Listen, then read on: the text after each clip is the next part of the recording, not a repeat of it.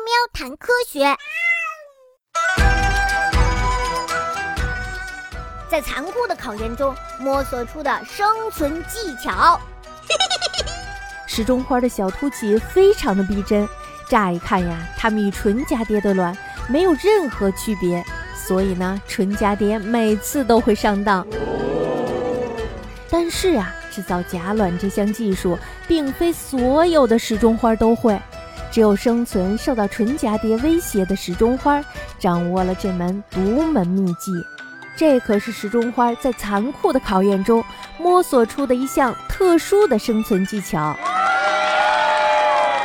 那么接下来我们来总结一下：如果时钟花把所有的叶子上都弄上了假卵，那就不会有纯蛱蝶幼虫吃了。但是时钟花并没有这么做，只是交叉着安放了一些假卵。因为如果被纯蛱蝶发现的话，它们就会分别真的卵和假的卵了。What？藤本植物的茎部都太软了，所以不能直着站着。它们不是生活在地面上，就是依附着其他的物体生长。不同种类的藤本植物会用不同的方法依附在其他的物体上。喇叭花和葛藤的茎会缠绕着木棍儿或者是其他的植物。时钟花和南瓜的藤蔓很发达。所以会抓住其他的物体，朝着有阳光的地方生长。而且常春藤会像是一个吸盘一样，将藤蔓紧紧地贴在墙壁上。绝大部分的植物不像动物那样会吃食物，那植物靠什么获得养分的呢？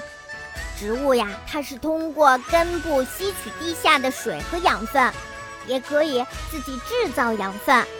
植物的身体里有一个生产养分的工厂，那就是叶子。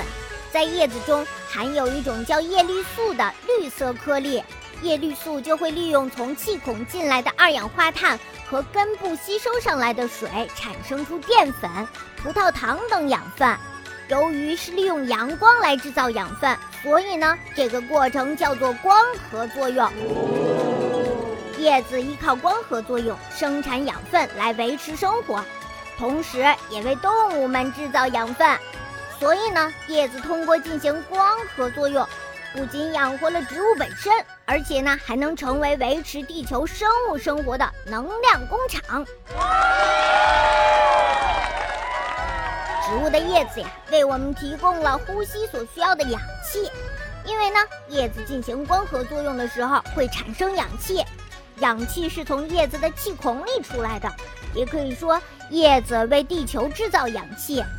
当我们走进郁郁葱葱的森林里的时候，会感到心情特别的舒畅，那就是因为呀，森林里充满了氧气。